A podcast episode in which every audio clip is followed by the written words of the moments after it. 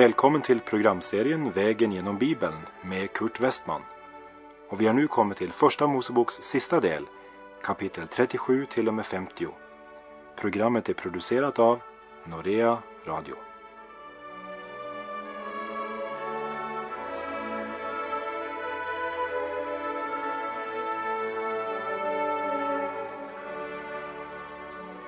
Ja, vi har nu kommit till Första Mosebok kapitel 48 som berättar om Jakobs sista sjukdom och hans välsignelse av Josefs två söner. I Hebreerbrevets elfte kapitel så säger oss vers 21 Genom tron välsignade den döende Jakob var och en av Josefs söner och tillbad Gud lutad mot änden av sin stav. Genom detta kapitel så får vi ännu en möjlighet att se ett nytt bevis på Jakobs andliga växt. Han har en lång, lång väg bakom sig sedan ungdomsåren hemma hos Rebecka. Och vi upplever det kanske lite sorgligt att vi inte tidigare i hans liv kunde upptäcka någon av dessa karaktärsdrag. Men eh, är det inte ändå underbart att upptäcka genom allt en andlig växt och utveckling hos Jakob. Det handlar inte om en sensationell upplevelse i ett ögonblick. Men skriften beskriver det som en vandring i anden. Det var allt för mycket av den gamla naturen som styrde Jakob när han var ung. Och vi börjar egentligen inte urskilja den nya naturens makt förrän han blir en gammal man. Och det jag nu ska säga må du inte missförstå. För jag gläder mig när en ung eller äldre kommer fram och begär förbön vid ett möte. Och för många var det ett avgörande ögonblick då vi fått böja knä tillsammans och gemensamt lägga saken fram inför nådens tron. Men det är någon som liksom om och om igen kommer fram och uttrycker sig ungefär så här. Jag önskar allt som Gud har i beredskap för mig. Och så tror man att man ska få en sensationell upplevelse som plötsligt i ett ögonblick ska göra dem till helgade, mogna kristna. Men Bibeln säger i Petrus andra brev kapitel 3 och vers 18. Väx istället till i nåden och i kunskapen om vår Herre och Frälsare Jesus Kristus. Hans är äran, nu och till evighetens dag. Också hos Jakob så måste vi vänta på att Andens frukt ska utvecklas. Men tacka Gud för möjligheten också i våra liv att växa i nåd och kunskap och tacka för det enorma tålamod med vilket Gud låter det ske. Och tacka honom för att han inte bryter sig in som vi nog skulle göra för att tvinga fram växt. Med otroligt tålamod tar Gud itu med Jakob och han vill även ta sig an dig och mig med samma tålamod och kärlek. Och nu läser vi från Första Mosebok kapitel 48, verserna 1 till och med 3. En tid här efter blev det sagt till Josef, din fader är sjuk. Då tog han med sig sina båda söner Manasse och Efraim och man berättade för Jakob och sade, din son Josef har nu kommit till dig. Då tog Israel styrka till sig och satte sig upp i sängen. Och Jakob sade till Josef, Gud den allsmäktige uppenbarade sig för mig i lus i Kanans land och välsignade mig. Kan du tänka dig den entusiasm som fyller denne gamle mans hjärta? Här kommer Josef, hans favoritson, tillsammans med sina två söner. Jakob hade aldrig drömt om att han skulle få återse Josef igen, för han trodde han var dödad. Men nu har han fått se Josef upphöjd till denna höga ställning i Egypten. Och han kan ana spåren i den väg som Gud har valt för att ordna upp Jakob och hans familjs liv. I 17 år har han varit bosatt i Egypten. Han är gammal och döende. Och med uppbjudande av sina sista krafter sätter han sig upp i sängen. Och lägg märke till att hans tankar går tillbaka till den tid då Gud uppenbarade sig för honom i lus. Och han säger till Josef, Gud den allsmäktige uppenbarade sig för mig i lus i Kanans land och välsignade mig. Det är en lång livsväg Jakob har vandrat. Nu ser vi Jakobs tro. Han skrävlar och skryter inte om sig själv. Som ung hade han varit smart och kunnat ta det han önskade, i alla fall trodde han det. Och han använde vilken som helst metod för att få det.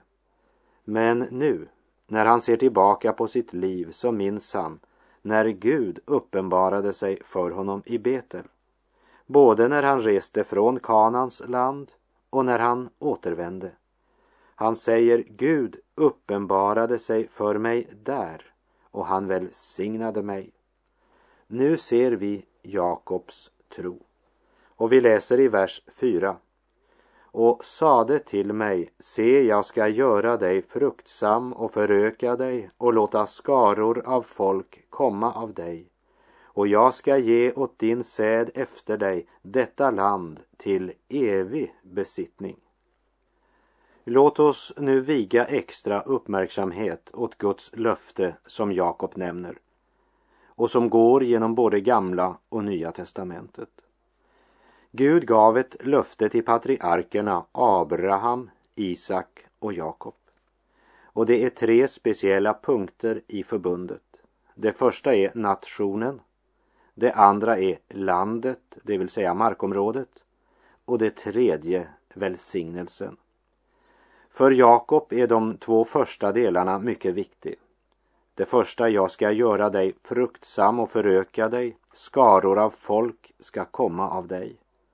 Och det andra, jag ska ge åt din säd efter dig detta land till evig besittning.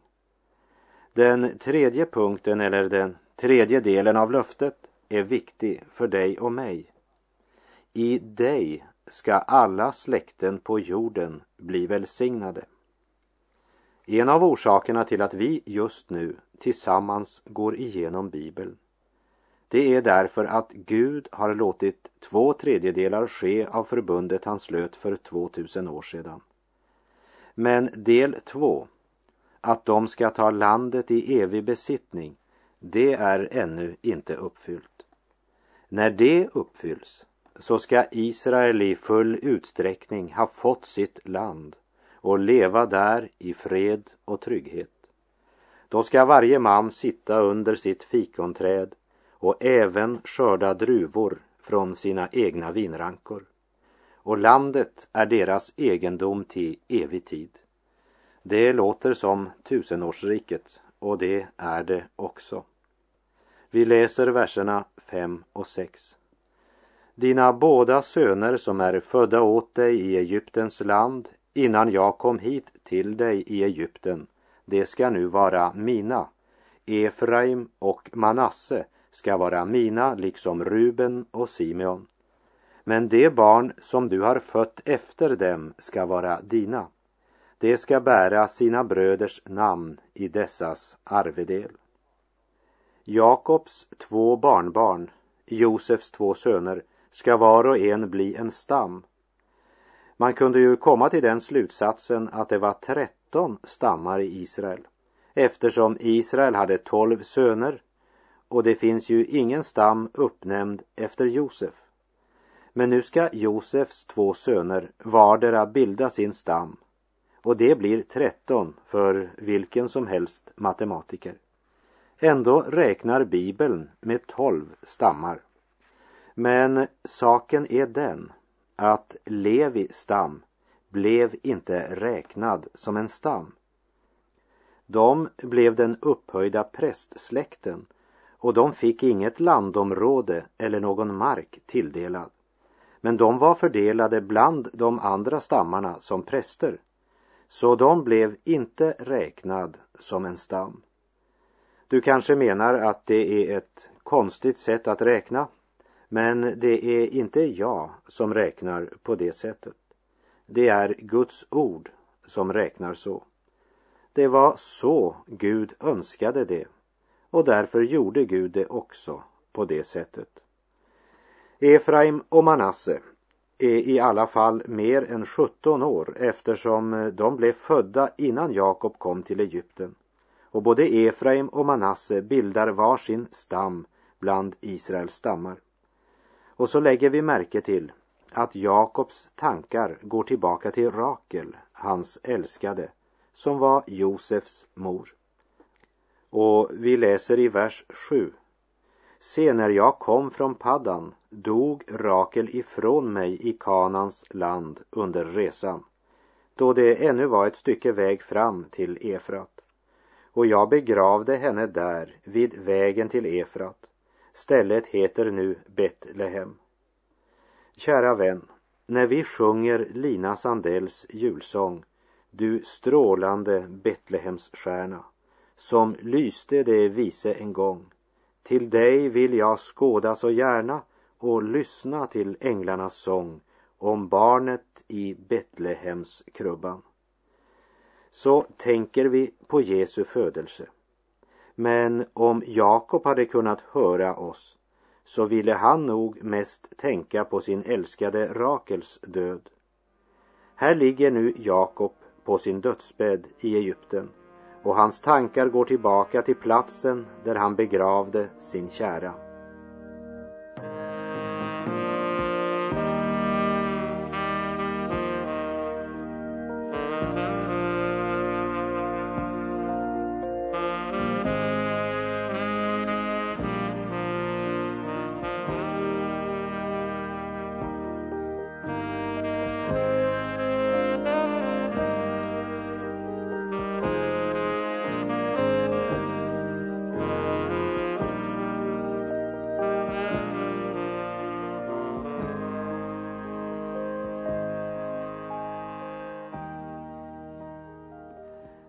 Läser i vers 8 och 9. Då nu Israel fick se Josefs söner sade han, vilka är dessa? Josef svarade sin fader, det är mina söner som Gud har gett mig här. Då sade han, för dem hit till mig för att jag må välsigna dem. I Första Mosebok kapitel 27 och vers 1 står det när Isak hade blivit gammal och hans ögon var skumma så att han inte kunde se. Vi ser att både Isak och Jakob hade problem med synen på sin ålderdom. Och nu läser vi här i verserna 10 till 13 och Israels ögon var skumma av ålder så att han inte kunde se. Så förde han dem då fram till honom och han kysste dem och tog dem i famn. Och Israel sade till Josef, jag hade inte tänkt att jag skulle få se ditt ansikte, men nu har Gud låtit mig se till och med avkomlingar till dig. Och Josef förde dem bort från hans knän och föll ned till jorden på sitt ansikte. Sedan tog Josef dem båda vid handen, Efraim i sin högra hand och Manasse i sin vänstra, till höger framför Israel och förde dem så fram till honom. Jakob eh, ser dåligt. Han, eh, han är inte helt blind. Men han klarar inte att känna igen sina barnbarn. Men Josef har förklarat att det är Manasse och Efraim. Jakob kysser barnen och tar dem i famn. Kanske blir de lite generade av den gamle mannen som nu uttrycker sin kärlek till dem på det här sättet. I alla fall så står det att Josef tar dem i handen och leder dem fram till Jakob. De ska nu adopteras av Jakob och få samma arvsrätt som de övriga av Jakobs söner. För Efraim och Manasse har alltså den här händelsen mycket stor betydelse. I praktiken så betyder det att Josef får dubbelt så stor arvslott som sina bröder, även om det inte blir han personligen som får den, men eh, hans söner. Och han tar naturligt Manasse i sin vänstra hand så att han kommer att stå på Jakobs högra sida.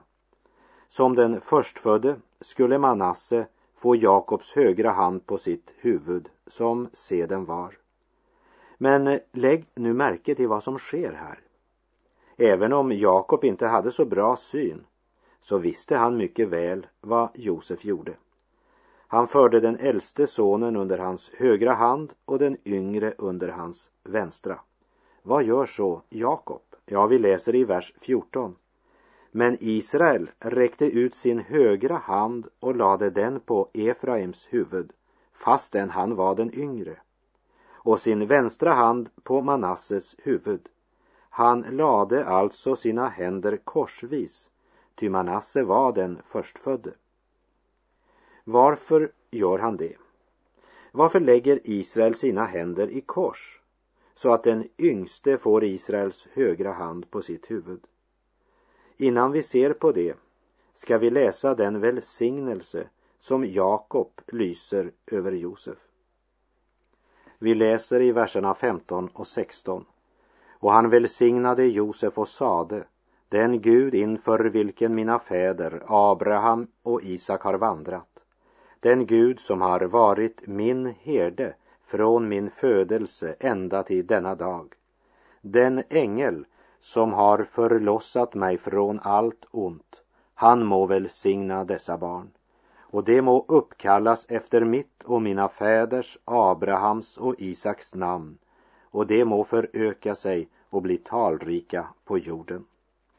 Den Gud som har varit min herde från min födelse till denna dag. I denna bekännelse så når Jakob de andliga höjderna, kära vän. Och när han talar om den ängel som har förlossat mig från allt ont, ja, han har ingenting att skryta av, annat än den förlossning som Gud har berett för honom. Det är patriarken Jakobs vittnesbörd. Men eh, så lägger Josef märke till att Jakob har korsat sina händer. Stackars gamla far han, han ser ju nästan ingenting.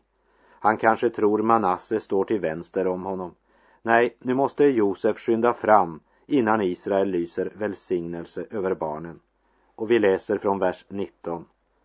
Men när Josef såg att hans fader lade sin högra hand på Efraims huvud tyckte han inte om detta och han fattade sin faders hand och han ville flytta den från Efraims huvud på Manasses huvud. Och Josef sade, inte så min fader, denna är den förstfödda, lägg din högra hand på hans huvud. Men hans fader ville inte, han sade, jag vet det min son, jag vet det. Också av honom skall ett folk komma, också han ska bli stor, men Hans yngre broder skall ändå bli större än han och hans avkomma ska bli ett talrikt folk. När Jakob la sin hand på Efraim trodde Josef att Jakob begick ett misstag och så förklarar han för sin svagsynta far och försöker gripa in genom att ta Jakobs hand och flytta den från Efraims huvud. Men då förklarar Jakob, jag vet det. Det är inget misstag. Det är heller ingen tillfällighet. För patriarken Jakob har av Gud fått uppenbarat vad han nu ska göra. Efraim ska vara den ledande framför Manasse. Även om Jakobs ögon var skumma av ålder så att han inte kunde se som det står i vers 10 så visste Jakob mycket väl vad han nu gjorde och med profetisk kraft lägger han sin högra hand på den yngres huvud. Det ska framför allt lära oss att Gud väljer inte så som människor väljer. Och Efraims styrka är att han inte gjort något som helst för att lura till sig den förstföddas välsignelse. Tänk om Jakob och hans mor Rebecka hade väntat och litat på Gud och låtit Gud få chansen att hålla vad han lovat.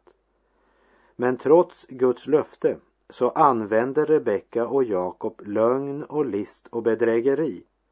Och så stal Jakob det som Gud redan givit sitt löfte om att ge honom. Den gången hade Jakob trott att han bedrog sin bror och det gjorde han ju. Men nu har ett hårt och sorgfullt liv lärt honom att det var sig själv han bedrog mest. Nu står Jakob med barnbarnen framför sig. Än en gång har Gud valt och än en gång valt på tvärs av människans begrundelser och tankar. Och jag tror att Jakob fröjdade sig i sin ande när han nu får lägga sin högra hand på Efraim, den yngre som fick den välsignelse som efter mänsklig tanke alltid tillhörde den äldre. Och Jakob vet att nu startar Efraim med den förstföddes välsignelse med ett helt annat utgångspunkt än vad Jakob gjorde när han gick före Gud och lurade till sig välsignelsen. Jakob som var den yngre hade fått löftet framför Esau. Efraim den yngre fick löftet framför Manasse. Och det är intressant att se att detta är ett princip som återkommer flera ställen i skriften. Till exempel när Gud valde David. Han var den yngste av Isais åtta söner. Det hade fallit på hans lott att valla sin faders får och med det var han också sysselsatt när profeten Samuel på Herrens befallning kommer till Betlehem för att smörja en av Isais söner till kung efter Saul. För denne hade förkastats av Gud. Eftersom ingen av de sju hemmavarande sönerna var den Herren utvalde så kallades David hem från fårajorden och han blev också smord av Herrens profet. David, den yngste av Isais åtta söner. Varför valde Gud honom? Gud vill undervisa dig och mig i en stor andlig sanning. Gud accepterar inte förstfödslorätt, det vill säga naturlig födsel. Det kommer han aldrig att acceptera. Det måste ske en ny födsel. Gud tar inte hänsyn till våra traditioner. Vi säger gärna att den äldste sonen har ansvaret i familjen. Men Gud väljer inte alltid den äldste. Det vill säga, Gud väljer inte någon på grund av hans naturliga förutsättningar. Av nåd blir människan frälst. Och det är viktigt för människan att lära sig att nådens princip gäller på alla plan i livet. Det är det Gud vill säga genom Jakob när han korsar sina händer och lägger sin högra hand på Efraim. Och Jakob preciserar att han vet vad han gör. Jag vet det, säger han. Här har vi verkligen något att lära idag. I en tid då även den kristna församlingen är alltför upptagen av mänsklig begåvning och sådant som gör intryck på den naturliga människan. Guds sätt att välja kan människan inte förstå. Det måste uppenbaras. Och är det något som vi borde bedja om så är det gudomlig uppenbarelse och den visdom som är i samsvar med Guds ord. Och vi läser i verserna 20 till 22. Så välsignade han dem på den dagen och sade med ditt namn ska Israel välsigna så att man skall säga må Gud göra dig lik Efraim och Manasse. Så satte han Efraim framför Manasse.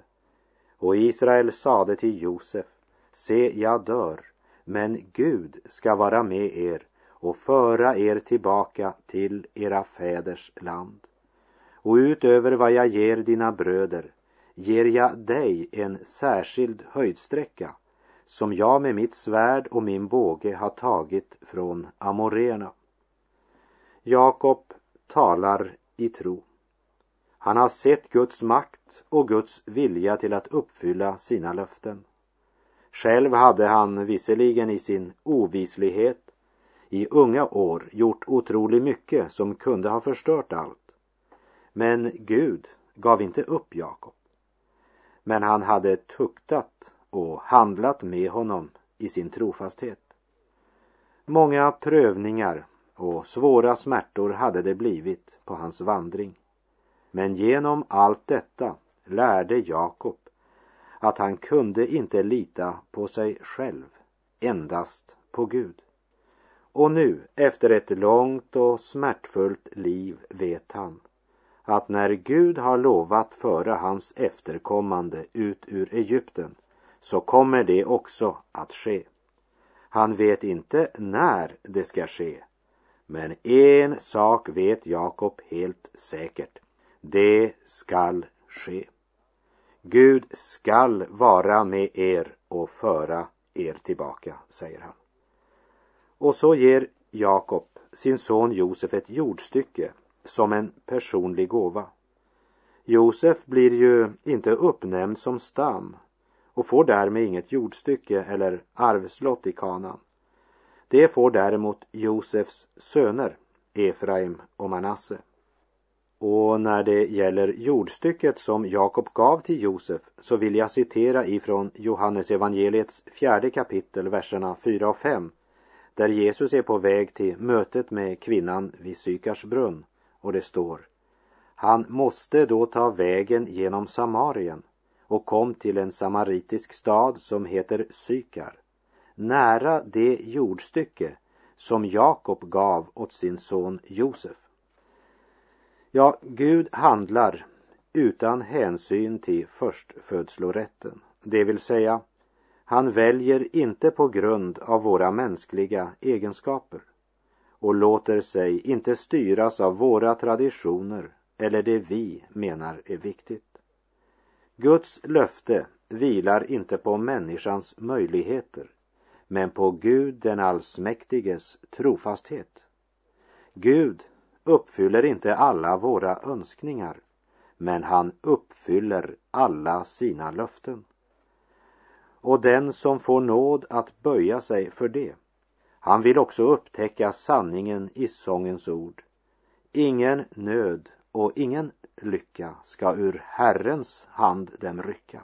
Han vår vän mer än andra vänner sina barns bekymmer känner. Gläd dig då, du lilla skara. Jakobs Gud ska dig bevara. För hans vilja måste alla fiender till jorden falla. Och där är vår tid ute för den här gången och jag säger på återhörande. Herren vare med dig. Må hans välsignelse vila över dig. Gud är god.